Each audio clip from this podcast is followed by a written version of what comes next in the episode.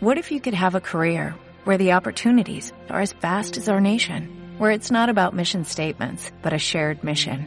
At U.S. Customs and Border Protection, we go beyond to protect more than borders, from ship to shore, air to ground, cities to local communities. CBP agents and officers are keeping people safe.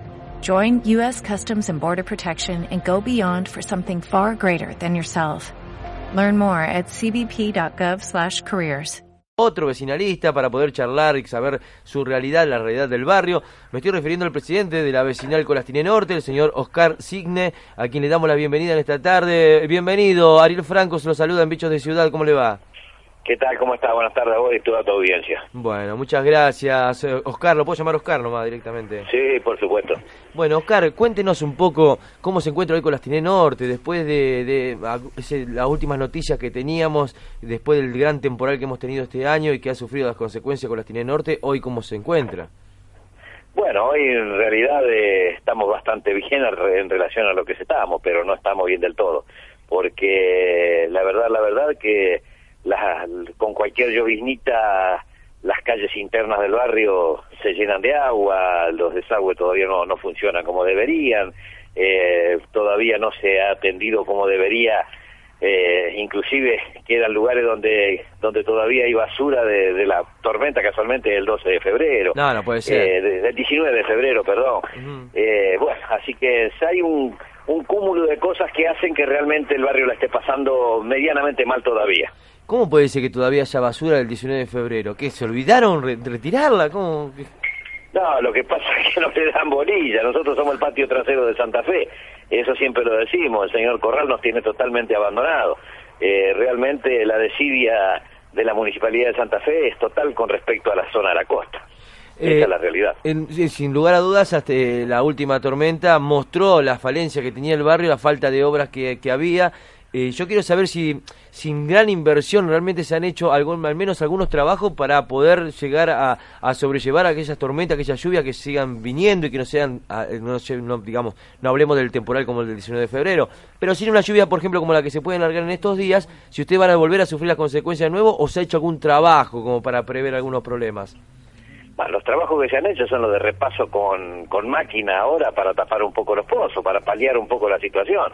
En realidad, obras de infraestructura no se ha hecho absolutamente nada.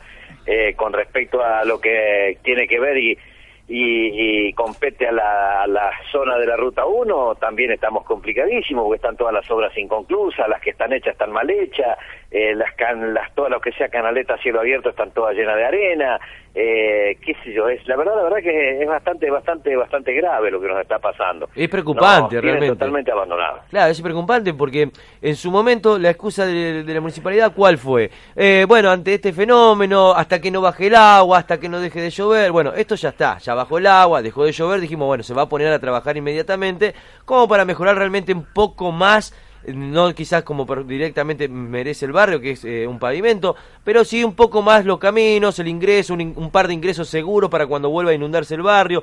Mm, sobre eso no se ha hecho realmente nada, sobre lo que es el desagüe, sobre poner una bomba para nuevamente cuando se venga este fenómeno, tampoco.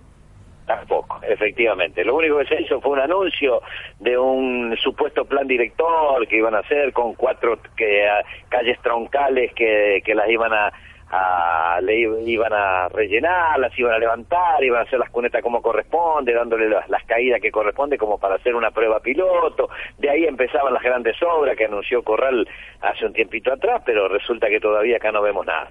Eh, anunciaron también que iban a poner, no sé, una malla dentro de la arena que se probó en, el, en la guerra del Golfo y qué sé yo, que iban a importar eso, eso tampoco todavía lo vimos. No sé cuándo se hará, se hará si lo hacen, eh, pero en definitiva si hoy lloviese estaríamos exactamente igual que cuando el igual o peor igual o peor porque la humedad persistió eh, los pisos están húmedos el suelo está tiene incapacidad ya de absorber el agua entonces es cada vez más grave no digamos que cuando se hizo el anuncio este el discurso de las obras es que parecía que realmente se iba a hacer cosas para poder sobrellevar estos temporales. Voy a decir, bueno, realmente el municipio está preocupado. Resulta que fue todo puro discurso, puro verso, y hoy por hoy el barrio se encuentra en las mismas condiciones y alerta por si llega a venir estos dos, tres días de lluvia, saben que nuevamente sufren las consecuencias. Así es, estamos en estado de alerta por si llega a llover porque con las lloviznitas, porque estas últimas no fueron lluvias, fueron lloviznas, y con las lloviznas ya se vieron la falencia, porque ya juntó agua de vuelta en las calles, ya está prácticamente, hay calles tan anegadas, no digo totalmente, pero parcialmente ya están anegadas, así que si lloviese eh, tendríamos que buscar normalmente nuevamente las canoas y dejar nuevamente los, los autos en la ruta, como estuvimos dejando todo el mes de febrero y marzo eh, los autos sobre la ruta, porque no se podía bajar 50 metros del asfalto. ¿no? ¿Y cómo se puede vivir así? ¿Cómo los vecinos qué le dicen? ¿Cómo se puede estar eh, sabiendo de que... Los vecinos nos quejamos, pero no nos dan bolilla, o sea, hacemos manifestaciones, elevamos notas. A ver, hace 10 años que estamos elevando notas a este gobierno, a la anterior también, a la gestión Barletta, a la gestión Corral, las dos que lleva, y nunca nos contestaron una nota, o sea que siempre pidiendo audiencia al señor intendente para plantearle in situ y en persona lo, la problemática de este barrio, pero nunca nos han contestado ni siquiera las notas, así que ¿qué nos van a dar la audiencia? Ni eso. Claro, es una impotencia, me imagino. Nosotros esto lo venimos recogiendo de los distintos barrios y la verdad que no, no se entiende, porque además ahora se, se ha hablado de endeudamiento de parte del municipio, donde no sé si a usted le toca algo, alguna porción le ha dicho de alguna obra que necesitan o no.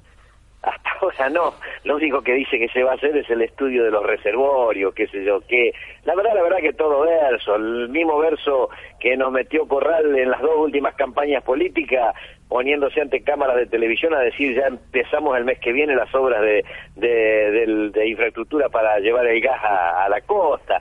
Es una gran mentira, si él es un gran mentiroso porque sabe que es imposible en este momento eh, hacer una obra de gas hacia acá porque las circunstancias, primero que no lo dan técnicamente no es imposible.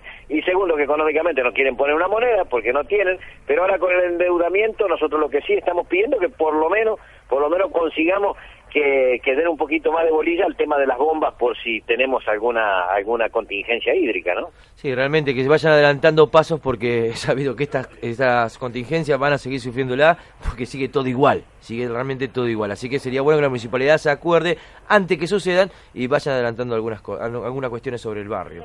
Sí, esperemos que sí, porque si ni el pasto nos cortan acá en la zona, así que ¿qué vamos a pretender grandes obras? Eh, vivimos con el tema de la, de la inseguridad y vivimos luchando por eso, hacemos marcha, contramarcha, nos reunimos con dirigentes, con la gente de, primer y segundo nivel en, en, cuestión de seguridad y todos nos terminan diciendo lo mismo, mire, vayan y hablen con el intendente que nos corten el pasto, que sea, que la policía nos dice, por favor, díganle al intendente que nos se arregle las calles y podemos entrar con los, con los camionetas, pues nos quedamos encajados. Bueno, esa es la situación real y absoluta que tenemos en la costa. Bueno, horrible, realmente horrible saber y es muy bueno que lo puedas decir, que puedas contarnos, porque después cuando llegan los cortes de calle, cuando llegan los reclamos, se creen que simplemente ustedes lo hacen porque eh, en ese momento no pueden aguantar esos días de agua ni nada por el estilo, sino que esto se viene solicitando, se viene pidiendo obras, se viene hablando con el municipio y no te dan bola. Es así. Así es. Oscar, te quiero agradecer pura eh, de corazón este, esta comunicación, esta, bueno, la, como es la oportunidad de poder saber cuál es la realidad de Colastine Norte y bueno, comprometernos para cuando en otra en otra posibilidad, otra oportunidad poder hablarlo nuevamente. No, no, no, no tenés nada que agradecer, el agradecido soy yo, o todos nosotros somos los agradecidos de que ustedes sean los, los que nos visibilizan porque el resto nos invisibiliza. Eh, gracias por, por visibilizarnos y a tus órdenes cuando necesites me llamas nada más. Muy bien, seguiremos trabajando sobre eso porque realmente sabemos y queremos que ustedes realmente tengan voz en los lugares donde tienen que tenerlo y que de una manera u otra se hagan escuchar, por eso seguiremos trabajando sobre eso. Gracias, gracias. Gracias a vos. Ahí estábamos entonces en contacto directo